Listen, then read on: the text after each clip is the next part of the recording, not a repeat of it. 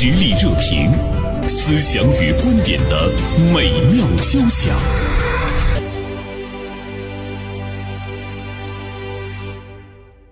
呃，今天呢，我们来聊一聊有一位千万粉丝网红秀才被封这样的一件事情，而且呢，他是很多中老年群体的偶像啊，尤其是这个老太太。呃，这个千年粉丝怎么样？呃，不，这个千年网红哈，呃，千万粉丝网红。他是怎么样被封的？这个背景是什么？今天呢，这个大连晚报名笔视线的执笔人常华就这个现象呢，也是写了一篇文章啊。呃，我们也来聊一聊呢这件事情。呃，那么同时呢，我们请到直播间的啊，我们大连电视剧方面的优秀的编剧陈秀丽做客我们的直播间。二位中午好。中午好，先生。嗯，大家好，大家好。这个你们俩一来有点激动。千万粉丝网红千年老妖，千年的狐狸。想到千年，而且我突然之间想，你说哪个网红他他能红那么长时间？现在都是转瞬即逝哈。长花，跟我们说说这件事儿吧，这这怎么回事？这也是 这几天发生的事儿啊。这个平台啊，就不说什么平台了啊。这个叫秀才这个网红啊，他就上了热热搜。为什么上热搜呢？呃，他本身呢，他这个粉丝量能达到一千二百万粉丝了。这个粉丝量很高，而且那个点赞呢超过两亿点赞啊，所以说应该是一个算一个超级粉丝了。好像也是我们可望不可及的一种对对，这是一个网红账号。对，结果被封了，封的是原因是什么呢？就这个账号啊违反了社区自律的公约。秀才是什么人呢？我觉得可能咱们几位可能都不太了解他，是不是？嗯。但是呢，这个对于很多中老年粉丝，尤其是呃一些大妈们啊，可能就是对于他来说，就实打实的这种。顶流了，啊，顶流到什么程度啊？有一个这个数据显示呢，它这个呃女性粉丝这个占比啊，能接近百分之七十啊。其中呢，四十一到五十岁这个粉丝量能达到百分之接近百分之二十五，啊，这么多。然后五十岁以上的粉丝占比呢，接近百分之四十八啊，四十七八啊，这么个量。主要的粉丝就是在这些大妈，嗯嗯嗯，他本身其实是。一个农村人是吧？啊，是是。那他的粉丝中老年妇女城里的是不是也不少？应该是吧？啊，我也是那个什么，就是看到这个消息之后，我特意看翻了翻他原来的一些一些那个发的一些视频。他为什么能吸引那么多粉丝？实际上也没什么啊，就是起个眼儿了，回头装个 这个这个这个突然被发现了，完了抿嘴一笑了，然后拿个保温杯就开始唱，然后就在田间地头那么唱，然后唱的呢全都是这个经典老歌，但一看呢就是贴着口口型那么的对口型的这么歌，但就是火了，就是火了。常老师看完之后是不是觉得？我也行哈，不是，我就觉得，哎呀，怎么能火呢？就而且你看哈，他可能跟那个那个那个田地头形成一个一个反反差哈。他就是穿的溜光水滑的啊，哦就是头发梳的呃纹丝不乱，那个苍蝇都站不住。穿着西装革履，就在田间地头那么走，火到什么程度啊？这个他做一些直播打赏啊，一些人呢少则几十元，多则上千元啊，还有上万的。甚至呢，我这个我看一些报道说，还有一个老太太啊，七十多岁的老太太，这个什么呢？就是从吉林这边啊，就是坐着火车，走了一千多公里啊，到他这个安徽这个这个农村，就想见他，就想见这个这个这个网红啊。那么就是见不着就不走。后来这个这个这个好像这个这个网红也躲着他，不不见他。哦。那么后来这个这个警方介入了，才才才给他劝劝回去啊，是这么个情况。嗯。都着迷到这种情况。嗯。七十多岁的老人家，嗯，也是心有向往。他是这样啊，因为其实我对这个话题啊，我真的是挺感兴趣的。因为为什么呢？因为我们家有一个七十多岁的老母亲，嗯，我妈呢是二零零六年五十七岁那年，嗯，从内蒙边陲的一个小县城，因为我的原因，就是连根拔起吧，到了大连来生活。呃，如果没有我母亲的这段经历，我是没有办法相信，就是说，他对这种现在的一些大城市认为非常普遍的一种社会现象，他居然能匮乏到那种程度。因为我妈经常去公园玩儿，然后她性格比较开朗，愿意交朋友，然后她就是被人家骗了几千块钱，就是专门在公园里边，那时候社交媒体还不这么认，让人骗了几千块钱。这个人呢，一直告诉我妈妈说他遇到什么什么困难啊，然后他没有手机，在咱们看来，就是说在城市里生活的人，如果他说：“哎呀，我不能告诉你那个我电话号，因为我没有手机。”你就会不加思索的认为这个人他一定他就是有问题的，他是骗子呀，或者他、嗯。他心怀不轨。嗯。但是这个我妈妈在当时，她就完全没有这种就没有这种戒心。没有这种，嗯她她没有这种去甄别的能力，嗯所以你就可见就是。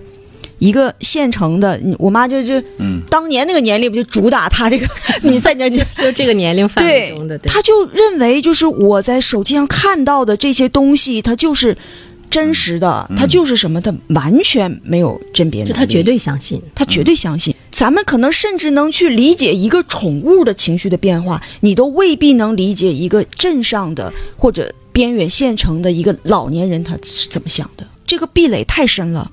然后我又去查了一个什么呢？说中国有多少个县城？嗯，中国现在县级县级的单位有将近三千个，这三千个县级的单位都是什么样的地方？就是我们还是缺乏对这个国家的一个了解，什么样的地方？庄河市排中国百强县九十九名，排到了前一百。这我我不是说庄河怎么样，就是它是我们身边的地方，嗯它是什么样的状态，人的生活状态、精神状态你是了解的。嗯，那我就告诉你，三千多个县级市，它排九十九，那你就说剩下那些县、那些镇上的人，他是一种什么样的状态？他突然间有一天有了这个手机，像万花筒打开了一个新世界，上面有人对他去示好，然后唱着他年轻时候的歌，你想对他那个心灵的震撼？他就是容易引起这些中老年这个这个妇女的这种共鸣。他这个营造的一个是是一个什么人设呢？哎，勤劳啊，朴实，嗯啊，这样一种形象，就是给人一种信任感的这样一种一种形象。而且呢，再加上那个呃外形比较帅气，所以说呢，就是哎赢得了很多人的这种这种喜欢。而且我觉得它形成了一个特别大的反差，嗯就像刚才秀丽讲的，比如说我们，我们绝对不可能对他感兴趣，嗯，我们也是属于四十到多少多少岁之间的咱们。刚才说他怎么可能会火会火呢？这就是壁垒，对。你就是不了解他们的就是有心理状态，就是有支撑他的那个群体，但是有一些人他就是会相信，对。会相信一方面就是那种反差，他觉得跟他生活中的那个男性、和他身边所见过这一生所见过的人，他是完全不同的。实际上，他这个反差啊，嗯。也是被他的朋友包装出来的。对啊，对。被他朋友包装出来的。，就他这个朋友非常了解这些地方的这你看他是理他是两千年的时候，因为这这时候有疫情了嘛，嗯。所以说他原来他一直在在外面打工啊，跟他这个爱人俩一直在外面打工。那么有疫情之后呢，就是他就回到家乡了，回到家乡完了这个也衣食无着啊啊，怎么办？就是哎，他就找到他这个同学了。这个同学呢，也是在农村，也是算可能是呃脑子比较灵光的，也是个网红嘛。哎，可能就给他出主意，说你不如你就做个网红，然后那个拍点视频什么的哈，呃，怎么怎么怎么，就是给你设计成一个一个一个人设呢？是什么呢？哎，你是一个新型的农民啊，那么你可以呃天天以以田园风光为背景。但是你穿的呢是是城里的人的这种这种这这这样一种装束，这样就形成一种反差啊，形成一种反差。然后你唱的歌也都是经典的老歌，哎，他就照着他他这个朋友的这个策划来了，结果这么一推出来就就火了啊！他的粉丝就就就是这几年迅速增长，一下就增长到了最后一千二百多万。嗯，看来他这个朋友是个高手啊，也是个营销高手。我前两天，哎但是最后呢，这俩人就掰了。啊啊，那肯定因为因为这个经济利益的问题。啊啊。其实，其实我我我从秀才这个事儿哈、就嗯我看到的就是中国之大，中国的现状之复杂之丰富，嗯。是你都想象不到的，想象不到的。他他到底是，你就他拥有一千多万的粉丝，嗯。那可见就是在广袤的中国大地上，嗯。那就是它还是有那个有市场。有市场的。对，而且我们人口这么众多，嗯。而且乡村的这个比例占的其实还是还是而且很大。还我们还要要要关注一个群体，就是中老年的这种消费群体。嗯。这个这个消费群体是，就是说很有实力的很有实力的，很有影响力的，对。而且呢是这个呃极容易这个这个这个这个这个引领一种风潮的，对因为他们本身呢，他他他是有一定的这个这个这个这个经济能力，嗯，同时呢，他这个意识一旦就是说这个沉沉进去，他会很强烈的，其实我觉得，对。呃，我们会看到哈，比如说前期它引起大家那种关注的，嗯。其实呢是大家的一种怎么说叫精神消费？那种精神消费，我可能未必是要花钱，因为我我付出时间和精力，它也是一种消费。嗯。其实现在就是他们需要。那么在在你的那个精神已经沉溺于其中的时候呢，接下来呢，它肯定是要变现嘛。对但是，对于像秀丽刚才说到的很多的这个乡村呐、或者是这样的一个年龄段的这些人，他不太了解这个逻辑，他就会自然而然的陷入到里面去。我我最近听说一件事儿哈，也是想跟二位分享，就是呃，一座城市也出现过那么一个集团，它也主要是针对中老年人，就是进行那种什么有点像集资啊、诈骗啊等等这样的事情，但是他给他们极大的那种精神的抚慰啊，包括做一些活动什么的。后来呢，这个集团他就被也是被查封了，被查封之后呢。呃，竟然出现的场景是什么呢？就是被骗的这些群体，他们去围攻那个市政府，嗯。他们并不是说把我的一生的血汗钱还给我，他们会说这个集团他们没有骗我们，我宁愿一天花一千块钱，他们给我们的那个陪伴，给我们的嘘寒问暖，我们需要，就是他们去围攻，他们去游行，或者是他们去那个那个那个反抗。不是为他们的利益，他们反而是为那个集团来进行一种解脱和说辞。这个呢，就让当地的政府就觉得不可理解，完了就苦口婆心的跟这些人说，他们就是在已经把你们给骗了，你们的辛苦钱现在已经拿不回来了。他们对你们进行的是洗脑啊，或者是怎么怎么样，即便是对你的很好的那个精神陪伴，他你看他背后，他最终的目的是让你什么？但是这些老人家，他也不认为他上当受骗了，最后说我们愿意，嗯，嗯，我这就是最近发生的事情我。觉得这个可能就是呃，从两个方面来看，一个是呢，就是说很多这些老年人吧，啊，他这个或者子女不在身边，他缺少这种这个精神的这种慰藉啊，然后呢，可能是他需要有一个哎有一个倾吐的人，嗯。那么恰恰呢，就像刚才说的这种这种类类型的这样公司呢，嗯。它是能给他提供这样的这样的服务的，啊，所以说你看我也见着过，直接就是不不是说叫叫老人家，直接就叫叫叫叫老爸老妈，对，都是这样的，嗯，就是立刻让让人让他感觉拉近他们距离了，搀着他走啊，直接就是就是就是老其实他们也是有付出的。对我们在说他们这个去欺骗也好，或者怎么怎么也也好，他们也是有付出的。嗯，只不过他们那个付出的价格很高。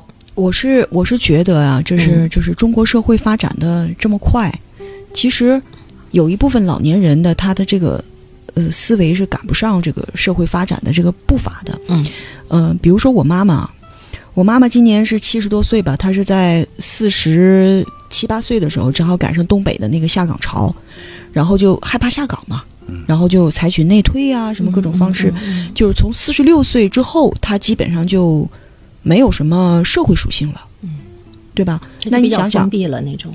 非常的封闭，然后一直到现在，外面的世界发生了什么呢？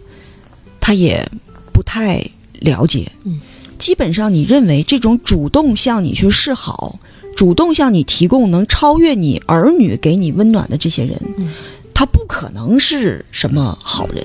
嗯，对吧？另外呢，就是由于有所求。对，由于他们的精神世界长期的紧固在家庭里边，有一些温暖，他自己是没有办法去合成的。嗯，我觉得等到我老的时候，嗯那袁生姐老的时候，嗯，常主任老的时候，我们可能有非常丰富的精神世界，能支撑着我自己也能获得我想要的那部分快乐。对，但实际上他们社会发展的这么快，他们又。我龟缩在了那个家庭里边，这部分东西它是没有办法合成的，嗯，我我明白秀丽说的那个意思，就是其实它是不同步的。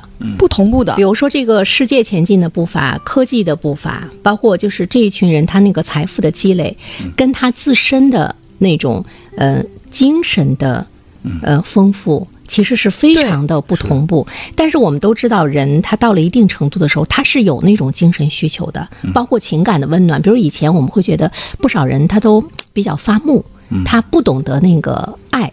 一方面他不懂得给别人，其实他也不懂得他也需要和索取哈、但是现在呢，就是我们会看到，当你的物质生活到了一定程度的时候，无论什么层次的人，他都需要那种呃精神的呃一种这就是这就是另外的一个不一样。另外一个层面的问题，就是说，你像日本这个社会，嗯他就没有什么，就有有有一些叫失缘老人，嗯缘是缘分的缘，嗯嗯嗯就是他们就是认可这种失缘的状态。嗯那他所面临的结局是什么呢？很多老人会孤独死，嗯，但也没有人对他像咱们说，哎呀，他死在家里了，都没有人知道。在日本这很正常，每每个人基本嗯，到老了可能都是这样一个结局，对失缘状态他。接受是吧？他接受。嗯那像咱们这种呢，就是我要那什么儿女绕膝，嗯我要什么三世同堂的这种，是你最后不会面临那种状态。但是过分的链接呀，过分的这种。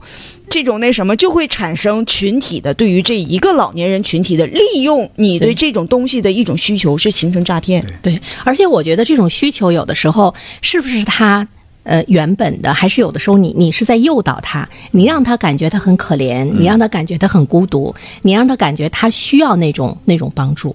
呃，我有一个朋友就跟我讲，他说他爸爸已经八十多岁了哈，呃，有一天到医院去检查身体，其实他爸爸身体非就是健步如飞的。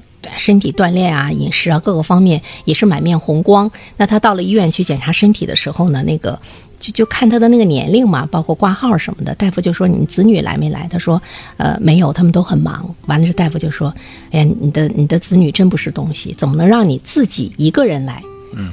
呃，这个老人家他去看的时候，他自己并没有觉得有什么，但他回来之后，他琢磨这个大夫的这句话，他就会觉得他特别可怜，他自己到医院去检查身体，完等子女回家的时候，他就把他们的子女给骂了一顿。我我真的是遇见过发生在我身上的一件、一件事儿，就是我妈妈呀，他们那个每年会涨养老金嘛，嗯。她就想去到银行去系统的查一查嗯。她每个月的收入的情况，她就跟我说说那个你带我上银行去，我说妈，我说这些事儿你自己能办明白，我说现在每个银行都有那种就是。导购啊，什么那种那种大堂经理的服务是非常好的。我说你去了，你找一个叫大堂经理的人，你把他的需，你把你的需求告诉他啊，我找不到这附近的那个什么农业银行或者怎么样。我说妈，你那个手机上我帮你弄。嗯，然后我爱人呢，对我的这种行为就非常的不满意。他说：“你就懒成那样，你就跟妈去一趟，他能怎么了？”嗯我说：“不是，我说你不能去剥夺老人自己自我成长和自我去应对这种社会生活的这种，能力，他是有这种。”能力的，对我说，其实咱们的有些孝心，你你看着是怎么样？你剥夺了他的这部分社会属性，嗯我你现就是就导致了他们的这种退化。对你就是导致，然后我妈妈自己去确实走的时候摔门，就觉得我就特别那什么，然后自己硬着头皮去了。嗯，等到中午的时候回来，你不知道他那个高兴，嗯，就是有点成就感。，哎，他特别特别。我告诉你，那个从今以后我就不用你了，我这个业务，我现在人家那个那个什么办的都可明白了。我跟我爱人我说，你看，对。其实我不能去剥夺他不能的这种剥夺。对比对，如我我们说那个巨婴，甚至于我们今天在对待老年人的时候，我们是不是也要让他不要不要成为巨婴中的一种？他自身的那种成长和快乐，他有应对社会的能力，他才，因为我们不可能永远跟在他身边，他如才果是不会上当受骗。他如果是就是说咱们老人老年人如果不成长的话，嗯他就缺少了这种甄别的能力了。对，嗯社会热点，传媒观察，穿透共识，寻找价值，实力热评，谈笑间，共论天下事。你见识了更多，你才不可能被上当受骗啊！因为我们比如说那些什么千万粉丝的网红啊什么的，包括一些平台，你让他有道德自我约束力，你期待着一些执法机关，呃，把他们都一网打尽，好像是需要有一个时间，甚至我们也会看到防不胜防。但这个时候，我们自身怎么样不去上当受骗？就是我们自身怎么样能很好的来这个保护自己？还是不要让自己过早的就变成一个在生活各方面就失能的人。嗯嗯你不能就是失去了你的那个社会属性。我们家原先有一个亲戚，嗯男的，五十岁，然后女女儿还在上大学呢，他就准备要退休。我说你这个五十岁就退休了，你孩子上大学什么怎么办呀？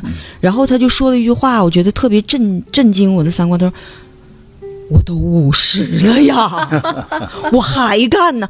我说啊，我心想你现在不能喝，原先是人到什么七十古来稀的时候，你现在一赶了活到八十五，那你那三十五年你打算怎么办呢？不能太早的让自己失能。而且我们有的时候就是固定在那个传统的概念中，是吧？甚至于比如说五十了，我们经常说人过半百，我有时候经常在想。哎呀，我都人过半百了哈，年过半百的时候，我就会觉得我自己好像好老。就是你一想到那种以前的那种概念，但是今天人的寿命，包括你的身体的状况，包括社会给予你的那个态度，其实已经完全不一样了。我觉得关键是还是一个精神的丰富和充实的问题，嗯，是吧？嗯，这个有的人可能四十岁都都都都觉得没啥意思了呢。是吧？可能就是就是，我觉得还是一个你你本身你精神到底丰精神生活到底丰不丰富的问题。就像我们昨天聊那个天津的跳水大爷，嗯说出现了一个特别好玩的场景：六十多岁以上的大爷们在那儿呃跳水，比如前空翻、后空翻，多少多少度哈，完了还喊着口号，嗯嗯，就是有朋自远方来，不亦乐乎，还有怎么怎么样，人生怎么快乐。说完，下面的观众围观的都是二十多岁的年轻人，完了发出 二十多岁也有跳的，但是 犹豫了好长时间，差点被人踹下去的那种。对，就是你形成一个强烈的那个、那个反差。说那些人有一些专门跑去看的是为什么？他想从这些老人家身上获得那个生活下去的那个能量。所以你说他跟年龄其实没有关系。对你说已经成打卡地了哈。嗯，对对对，嗯。那当然，我们也欢迎收音机前的听众朋友，尤其是一些老年听众朋友，您可以对我们刚才说到的，就是我们老年人，我们只有自身成长，了解到这个社呃社会的丰富性和复杂性，才不可能上当受骗啊。我们这个观点，您持一个什么样的态度？可以呢发微信啊，呃，这个 D L 一零三三一零三三参与到我们的这个节目中来。嗯，对呃，前两年咱们大连啊出过一个网红大爷，嗯他这个网红大爷呢还被我写到了我自己的小说里。嗯他是怎么呢？他每天坐公交车，总有年轻人呢给他让座，嗯嗯，但是他认为呢，就是说一呢我的身体还可以，二呢他说其实你看你们年轻人赶着去上班儿，如果这早上几十分钟车程在站着，就你比我累。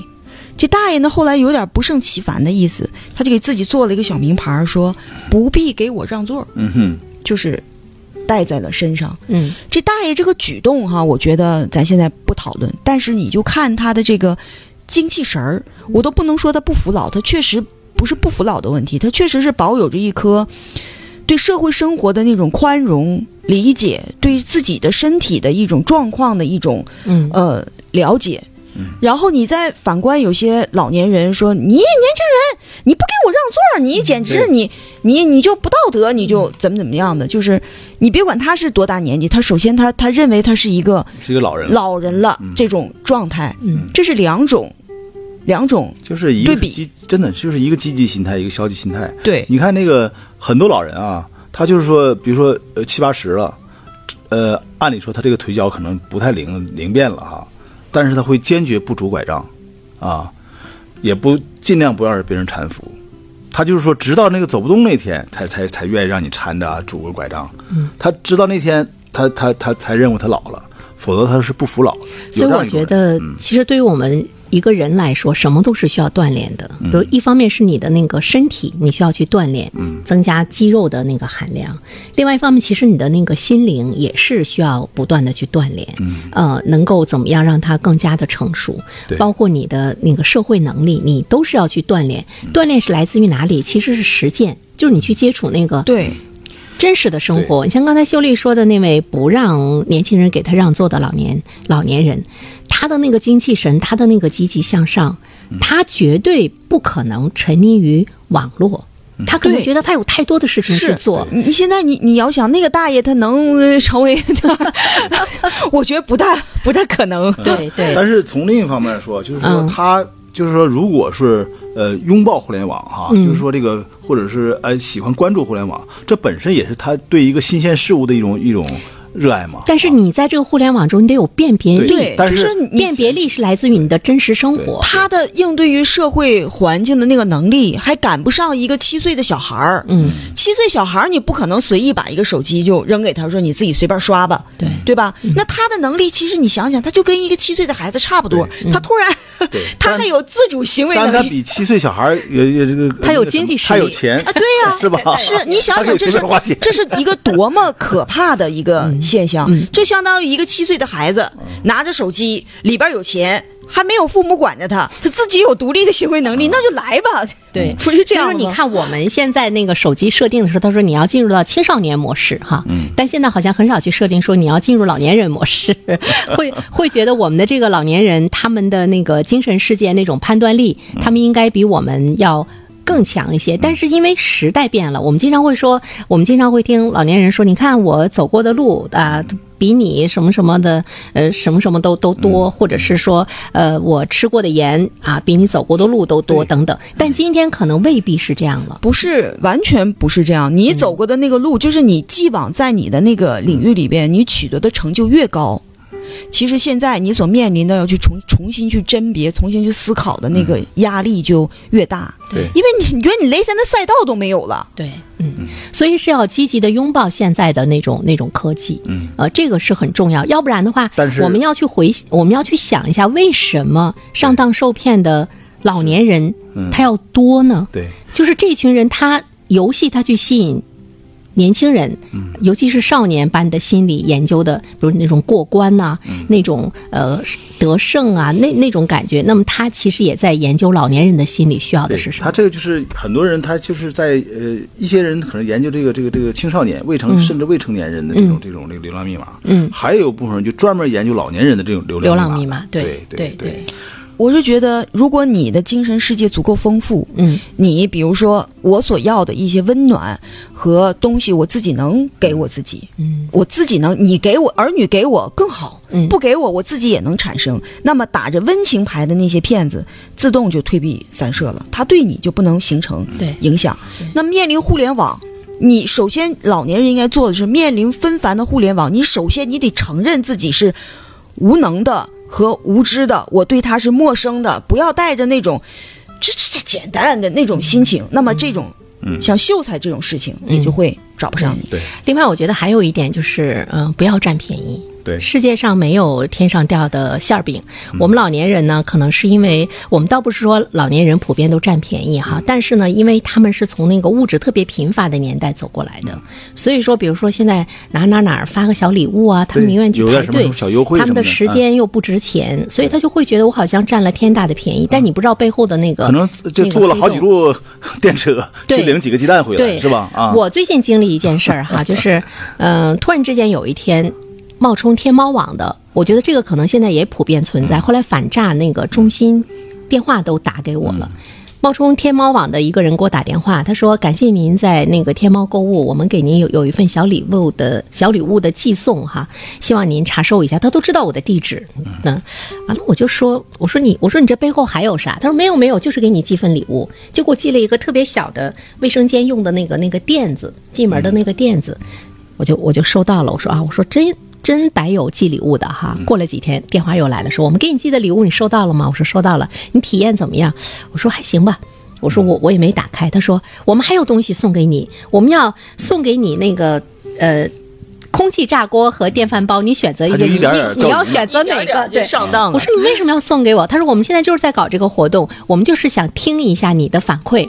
完了呢，我给你一个电话号码，你加入那个什么什么群，他直接给你怎么怎么样。我说我说不用了，谢谢。嗯，他他说呃我等着你加入，就他他他就把那个电话号码告诉我，我我就给他扣死了。过两天反诈中心的电话就打来了。说我们那个查到有一个就是署名叫什么什么什么广电的，还冒着咱广电的名字，什么什么广电的电话号码给你打，你你接到过吗？他要干嘛？我就跟他说了一下，他说类似于这种白给你送东西的，而且呢说要让你入什么什么群的，对要反馈信息的全是诈骗啊！我们这个电话天上没这不能不能随便掉馅饼的，对。我我今天来参加节目之前啊，我还简单查了一下，说德国呀、也有就是这样，就针对于小恩小惠，嗯。就是让老年人上当的这种诈骗，说就是那个能炸成的比率特别低。嗯说为什么呢？说德国这个国家和社会已经就是不可能再有天上掉馅饼和一夜暴富的事情发生，是一个国民统一的认知了。说哎呀，你别说了，在我们国家不可能有这种事儿了。嗯，但是反过来说，你说他们的那个市场经济也发展了这么多年，大家慢慢慢慢的也会成熟。再方面，大家对那种小恩小惠的东西，他也不是很很介意、很在意，甚至于你送的还不如我家里用的高档，我可能就会拒绝。再有还是大量的立法和保护措施。在在日本，说如果你在 ATM 机那儿取钱，嗯你一边打电话一边取钱，ATM 机立刻就熔断，它不会让你把这个话钱取出来的。哦，它能够检测到你在打电话。对，就是为了阻止类似于这样事情的发生。嗯，嗯，但是也有一些老年人到了银行去取钱，就是骗子让他取银行银行的那个什么工作人员都想把他打电话，他可能就是那边电话有人有人指示，哎，对就立刻就对熔断，就不让你取。我们为什么那么容易被洗脑？就是我们的老年人魔怔到那么容易被洗脑，到银行给骗子汇钱，呃那个银行的工作人员那么劝他，恨不得把他的双手捆起来，他都会大吵大闹，他还要把钱寄给对方。就是这种这种被洗脑的这个能力也是蛮强的，我觉得。嗯，哎呀包括很多那个什么那个 互联网对呀、互联网上有些有些有些段子，甚至明显一看就是谣言的，嗯，就是让让让你不断转发啊，你得得转发多少个人什么玩意儿，嗯，经常会有些老人就是就就就就非常听信这样的话，嗯，哎，就是又在这个家族群里边转发，又在这个各个那个什么这也奇怪哈，我妈也干过这样的事儿。我说妈，你这都谣言，不要转发。我妈会问一个问题，就是让我也回答不上来。她说：“他们骗我什么呢？啊。他不知道后面还有啊更大的陷阱。她就总是搞搞不明白，说他们骗我什么呢？嗯，而且他们也不太明白什么叫洗脑，嗯、什么叫精神陷阱，嗯，一方面可能是跟我们的认知，就是你看我我我们总结一下，因为我们的节目四十九分就要结束了哈。第一，你永远不要相信天上掉馅儿饼，没错，啊、第二，你也永远不要相信谁会无缘无故的对你好。没有人会比你的儿女对你更好，你就 相信这一点。但是秀丽，你对你妈说话的态度，她觉得外面的人对她说话的态度比你好，这个这是是这点我要改正。这个是不是我们作为儿女来讲，我们也要改变的？就是我们也要对，呃，老人家也应该多去多去嘘寒问暖，多看一看，对对啊多陪伴，对，多陪伴。另外呢，就是说多了解他们的内心的这种精神需求。对对，这个就是对于我们来讲，我们需要去增进的哈。第三方面的话呢，就是我们的执法部门，怎么样，他能够更先于那些骗子们，能够更来了解我们的老人家。就是他的他的那个执法的方向和领域，是不是也要发生一些变化？也不能太传统。对，没错。你不能已经这个继承已经形成这个诈骗事实了啊，或怎么样的，嗯然后你才去这个去打压去，对是吧，你也要走在前面，你也要防微杜渐，你也要更好的来了解老年人的心理。就是我们现在已经是一个老龄化的社会了，你必须要研究这个群体，对。是吧？因为现在这种这个这个网红这种有虚假人设的这种网红实在太多了。太多了，啊对对说实在，实咱们自己可能都都不一定能完全辨别清楚。啊，所以我就想问常老师，比如说你有退休了之后，你会不会被网上哪个这个美貌的中中老年妇女我不会，他是嗯我跟你说一代人有一代人长。我会上一些知识博主的当。对 是，哎呀。骗子好像是无穷无尽的，任何社会、任何时代都会有，都会有，都会有。对。嗯，但可能就是说，他在每个时代的骗子都不一样的，骗术也不一样，对是不是？对。对，啊。那个时候可能会有更多的人工智能啊之类的。那个时候咱要不学习，可能也也也不行了，对。对，也不行。对，所以说我觉得最后一点就是我们每个人都要保持终身学习的嗯，状态。对，即便是对于一个老年人，你不要认为说学习有什么用，嗯。不要把学习看成一件特别功利的事情，它对你是有用的，愉悦你，保护你，对，主要是丰富。嗯，你现在就能看到，就多接触社会，多去学习这些，对自己是一个有效的保护，这对是最重要的。对，保护自己。妮娜这位听友叫妮娜哈，发来微信说，前段时间我也遇到过这种事儿，给我寄了一把太阳伞，后来给我打电话让我加微信，根本没有加，知道是骗子，我不理他了。好，对，这做的挺好。嗯，对，嗯，呃，所以丰富自己，自己保护自己，要有自己保护自己的能力。我觉得这一点恐怕是我们每一个人都要去铭记的。嗯，对，还有就是真的，呃，青春短暂，多给自己一点时间，不要那么快的就觉得我不行了，嗯我老了，我需要周围的人去照顾了。要相信自己，你还是很行的。他一个人的老啊，更多体现心态的老。嗯。啊，他如果心态心态老的话，可能可能四五十觉得觉得老。没错。我前两天看那个许知远对。访谈费翔，嗯，六十多岁了吧？嗯，费翔看着比许知远都年轻，对呀，你看那个那个《封神》里边那个那个形象，实际上是对，嗯，而且他真的是在不断的丰富自己。有机会我们可以去聊他。嗯他在中国那么红的时候，他就想到的是我我要退出，嗯我要怎么样去让我的内心更丰富？去百老汇，我去当一个普通的演员，我怎么样去学习？那一期访谈你看像有看得我真的很震撼他。就是说或者躺在这个吃老本上，或者是那个躺在经验主义上嗯啊，就觉得哎，我吃的盐盐都比你多，嗯啊，那个那个，所以所以说我比你更有经验。对，事实上他可能就是身已经跟社会脱节了。就是每一个人都要有归零的心态，你才能成长。嗯空杯归零的心态。那我们今天就聊到这儿啊！再一次呢，感谢长华，感谢秀丽做客我们的直播间，期待着下一期带来更多的精彩。谢谢，好，好谢谢再见，嗯再见再见。